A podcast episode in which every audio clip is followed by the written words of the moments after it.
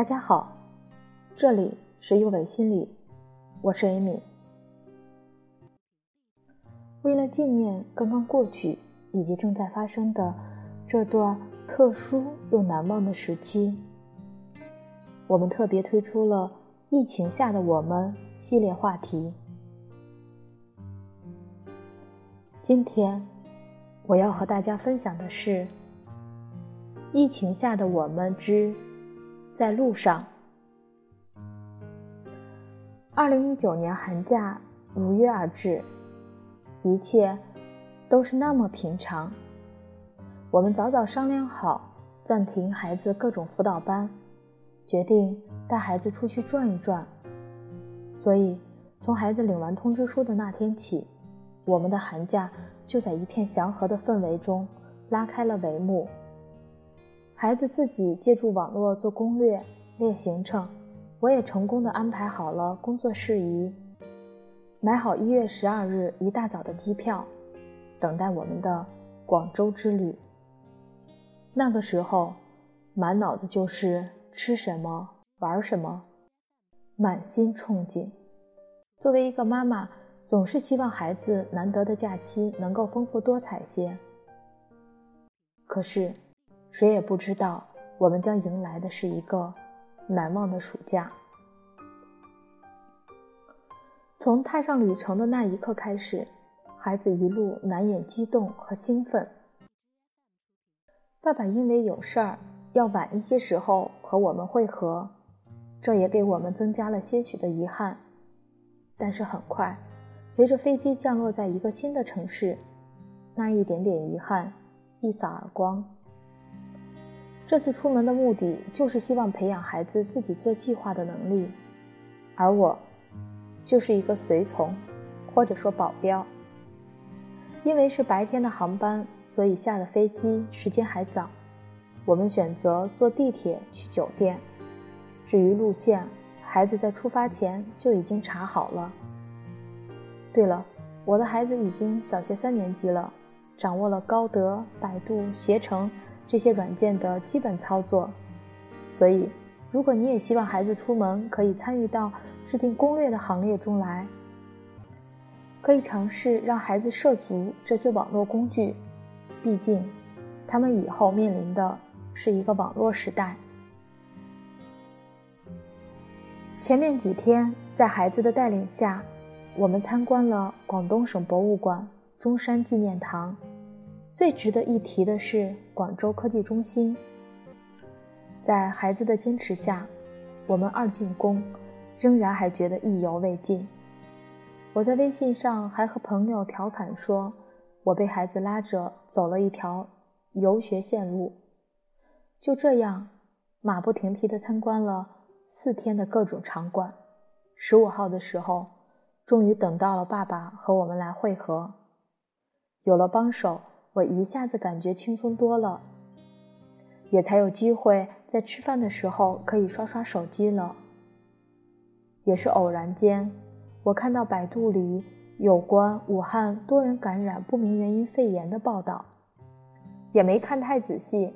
当时还和老公说，今年冬天孩子班上好几个孩子都感染了肺炎，都住院了，挺严重的。我们是西安人，我就想着原来全国都一样啊，冬天流感盛行，哪里也躲不过。怎么也想不到，报道里的武汉肺炎和普通的肺炎可不一样啊。但是当妈妈的，一看到生病的消息，最紧张的就是自己的孩子了。从那个时候起，我就会不停地嘱咐孩子多喝水，不能生病，否则生病了。我们哪里都玩不了了。不知屏幕前的你，在捕捉到武汉肺炎的消息的第一时间，做了些什么呢？接下来的几天，长隆动物园、大马戏都是很欢乐的项目，但是吃饭、坐车的空闲时间，我会有意无意的看看网页，会和老公感叹。武汉那边的肺炎感染的人好像挺多的，都快两百多人了。也知道了好像是什么冠状病毒引起的，但是听说好在不存在人和人之间的传染，所以那会儿我还没有很重视，总觉得和一般说的肺炎没什么区别吧，就是感染的人数还在增加。我更加关注孩子喝水的次数和督促他吃东西前一定要洗手，因为毕竟他们免疫力低，出门在外还是要注意呢。直到一月十九日，我在新闻上看到钟南山院士率专家团队赴武汉调查指导冠状病毒肺炎的防控，我终于开始觉得这件事。好像真的挺严重的，但是那会儿澳门的大三巴牌坊还是人山人海，还是一片迎接新年的祥和氛围，没察觉出来大家有什么防备。直到二十号，钟南山院士接受采访时说道：“肯定有人传人现象。”我和老公都开始意识到，这个就有点太吓人了。我们都没有心思再看繁华的澳门景象，早早返回珠海。老公很谨慎地买了口罩，虽然那个时候街头还没有人戴口罩。然后我们乘坐高铁返回广州，因为我们订的二十一号早上七点的高铁回西安。当你知道你面对的不是普通的肺炎。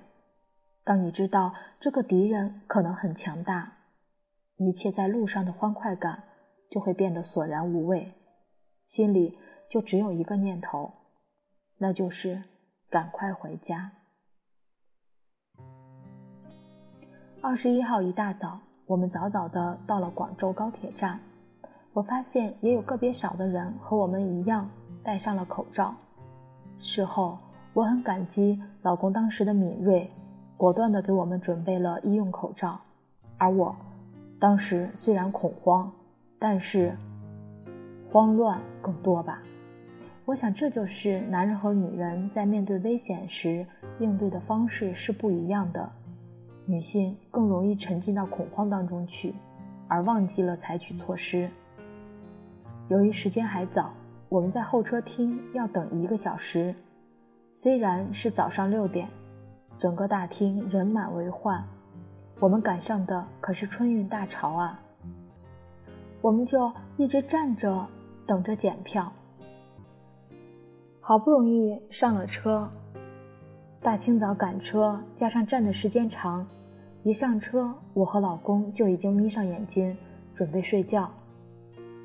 孩子无聊间打开了我们购票的软件，点开了。他像发现新大陆一样叫醒了我俩。我和老公这才惊愕地发现，我们从广州回西安的高铁，中途有一个站叫武汉。我俩都傻眼了。车已经开动了，我想着我们注意点就是了，不和陌生人接触就行了。就说不用太担心吧。就建议已经上了车就赶紧回，大不了从武汉那一站开始，我们全程戴口罩嘛。事后，老公说他如果知道这次疫情这么严重，他说什么也会让我们下车改乘飞机的。是呀，有多少人一开始都是这样的大意了呢？七个小时的车程，我们准备睡回去，但是孩子只有一开始睡了一小会儿，剩下的时间看书、画画、自娱自乐。我们迷迷糊糊的时候被孩子拍醒了，他指了指前面的显示屏，告诉我：“快到武汉了，快戴口罩。”而他早已经武装好了。其实这一路，我不得不说，我的这个小朋友太操心了。到站了，只有零零散散的几个人下了车，而我望去车站长长的站台，也显得特别的冷清。这个时候，武汉并没有宣布封城，我们三人不约而同地注视着上车口。终于等到列车缓缓启动了，我们庆幸这节车厢没有人上来。其实，人性有时候就是这么自私，在可能的危险面前，最本能的想到的就是自保。一路的紧张，很少喝水，很少上厕所。终于到达西安北站了，我做的第一件事就是深深的吸了一口家乡的空气，瞬间感觉从脚底下开始往上都踏实了。之前每次旅行都是恋恋不舍地踏上归程，从来没有一次旅行像这样，想要急切地回来。因为传统的新年是要和家里的长辈团圆的，所以我们一回到西安的家，放下行李，收拾了简单的日用品，就又踏上了回老家的路。好在老家就在西安周边。一个多小时的车程就到了。当时心想，再怎么也不会影响偏远的村庄吧。再者，不管怎么说，我们这从外地回来，最好在家隔离，那就住在老家，活动场地不是也更宽敞吗？作为一个妈妈，没有什么比孩子的健康更重要的。总觉得回到了熟悉的地方，一切就都好了。就都安定了下来，总觉得没有比家里更安全的地方了。回到了那个小村子，我觉得我们安全了，总觉得自己终于逃过了疫情的影响。但是，万万没有想到，疫情的影响远远超乎了我们的想象。老家的年和往年不一样了。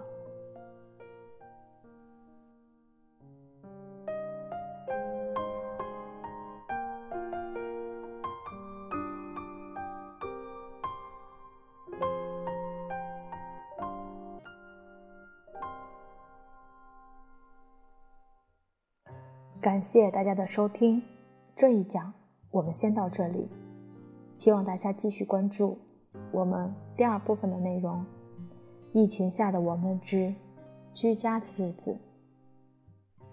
我是 Amy，再见。